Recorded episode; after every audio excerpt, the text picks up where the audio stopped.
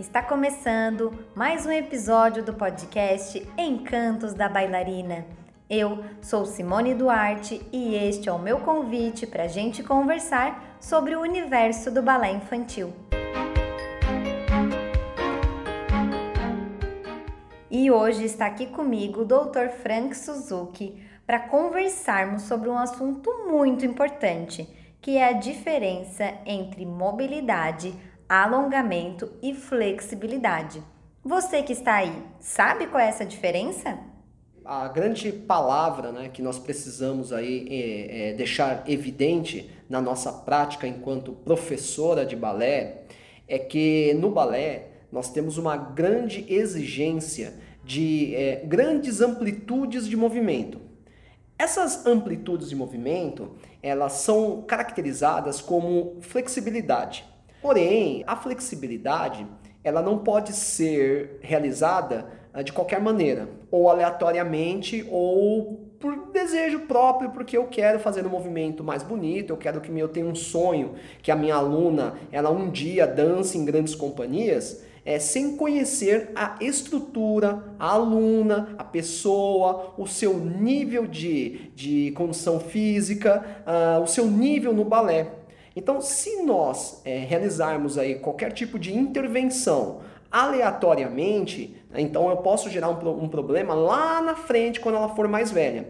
Então, nós temos que pensar muito bem acerca de o que nós estamos fazendo, para onde nós queremos ir e o quanto que isso vai custar. Você encanta as meninas para o balé nós não devemos seguir na contramão, né? O desencantamento. Porque se eu começar a forçar demais além do que ela pode, ao invés de ela sentir uma satisfação, um prazer em fazer a prática, ela vai sentir uma, uma total aversão à prática, porque dói, machuca, não me dá prazer. E aí eu vou ficar desencantado com o balé, vou ficar chateado com o balé e eu nunca mais vou querer ouvir referente ao balé. A dor né? vai afugentar, né?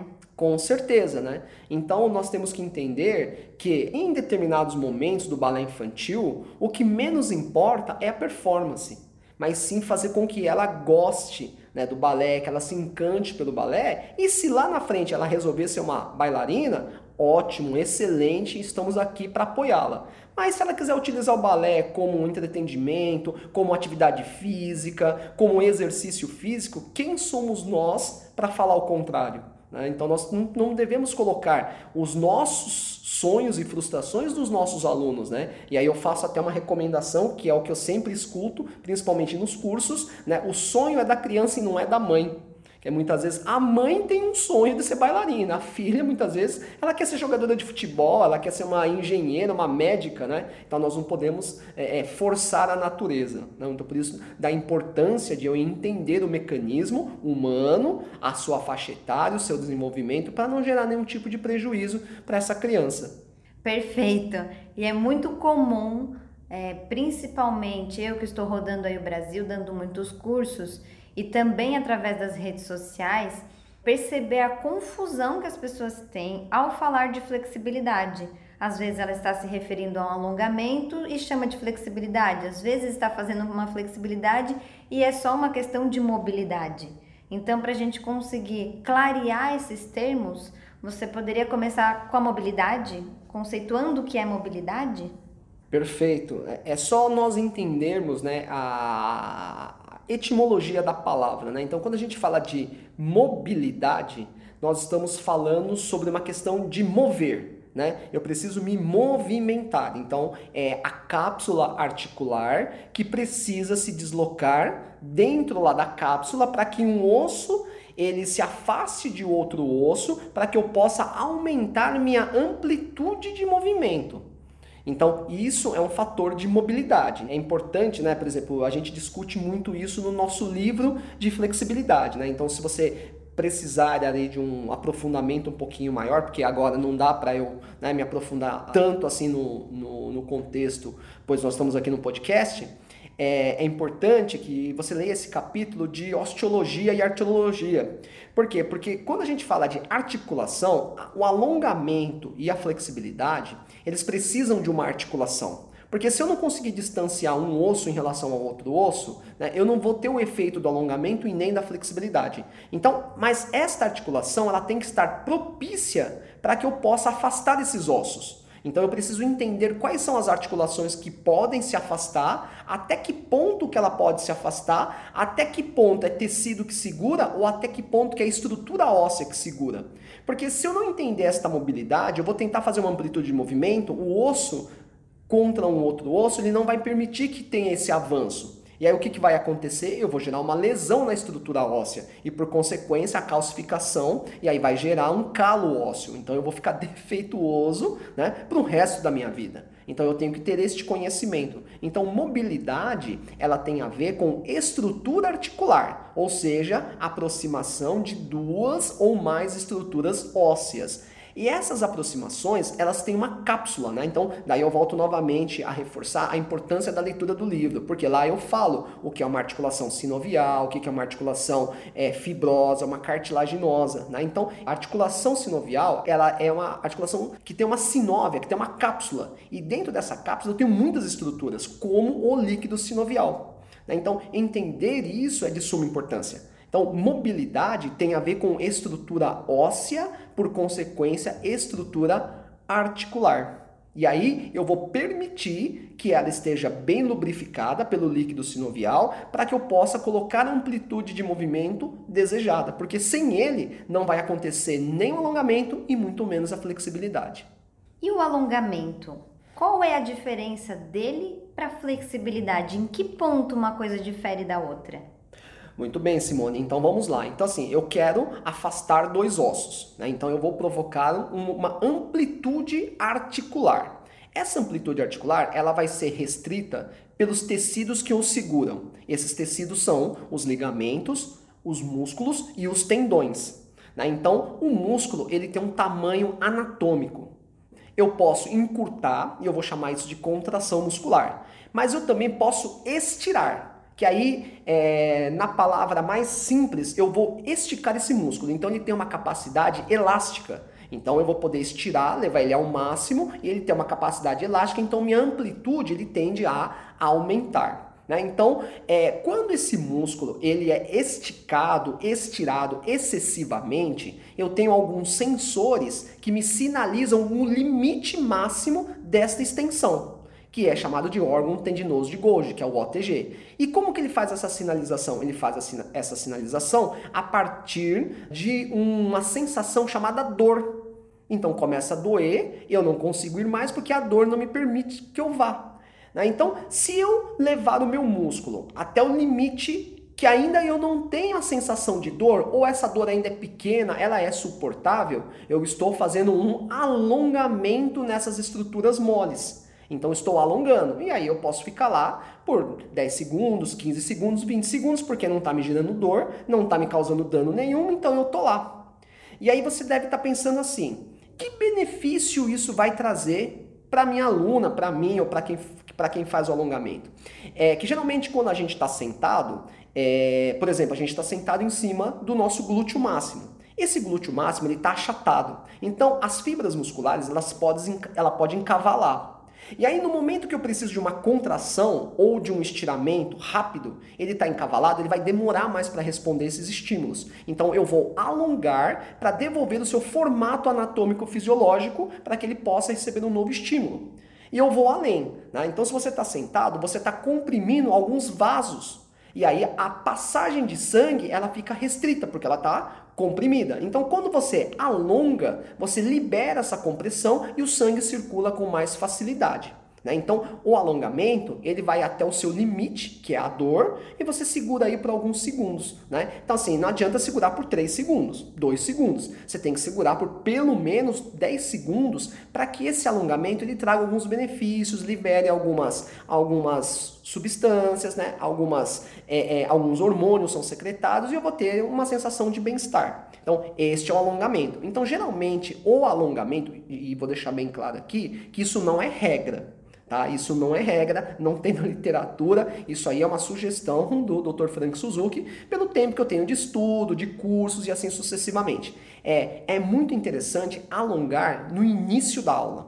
Para você poder preparar toda a sua estrutura, né, fazer um trabalho de mobilidade, depois fazer um trabalho de alongamento, para depois você iniciar a sua aula propriamente dita. Por quê? Porque eu já preparei minha cápsula articular, eu já preparei meu músculo, meu tendão, meu ligamento. Agora eu tô pronto, posso dançar à vontade, posso fazer grand batiment, posso fazer um andeor, posso fazer o plié, por quê? Porque a minha estrutura está preparada.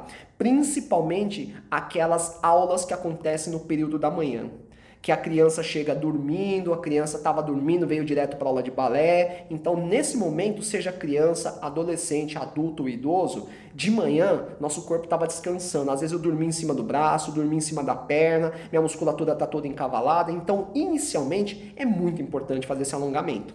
É importante alongar ao término da aula? Volto a dizer, não tem estudo nenhum que comprova. Porém, alongar né, no final também me traz um benefício de relaxamento, de volta calma, de secreção de noradrenalina. Então eu vou mais tranquilo para minha casa, para aula e assim sucessivamente. Okay? Já a flexibilidade ele vai primar em aumentar a amplitude articular. Então eu vou ter que levar esse músculo a níveis extremos de estiramento. Então, se eu for levar ele a níveis extremos né, de estiramento, vai acontecer a sinalização de dor. Então, a dor é um grande limitante. Só que existem muitas é, pessoas que acabam insistindo e brigando com a dor. Um grande exemplo é a professora, né, que vai lá na borboletinha, a menina tá lá, já tá se, né, quase chorando de tanta dor e você vai lá e coloca todo o seu peso na perninha da criança. Então, assim, já está no estiramento máximo. Se você forçar, aquele músculo ele não vai aumentar de tamanho em 5 minutos, em 10 segundos. Então, ele vai pode ocasionar uma lesão, ele pode até arrebentar. E geralmente não arrebenta no músculo, arrebenta no tendão. E o tendão é um tecido conjuntivo fibroso, é um tecido branco que não tem vascularização. Como ele não tem vascularização, não chega sangue, então ele não tem reconstituição. Então, o processo de reparação é uma cirurgia.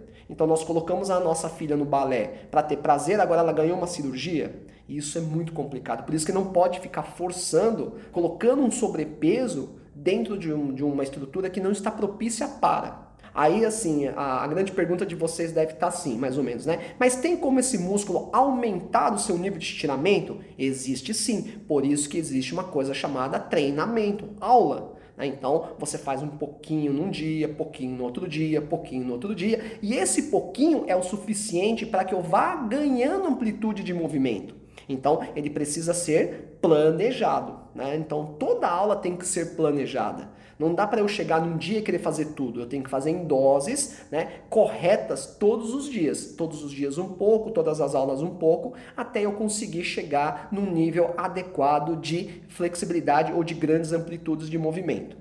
E aí eu vou completar com a permissão aqui da professora Simone Duarte, né, é, dizendo a, a, da seguinte maneira.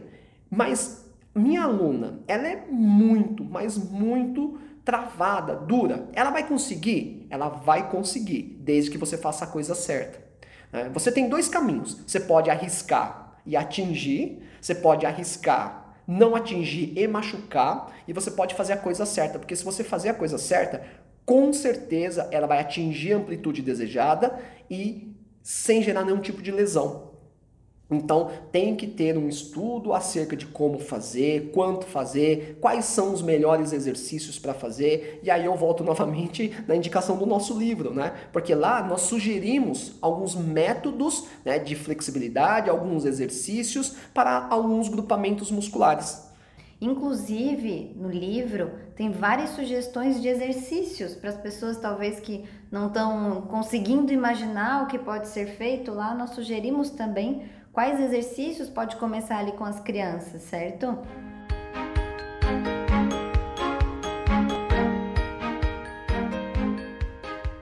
Explicação sensacional, Suzuki.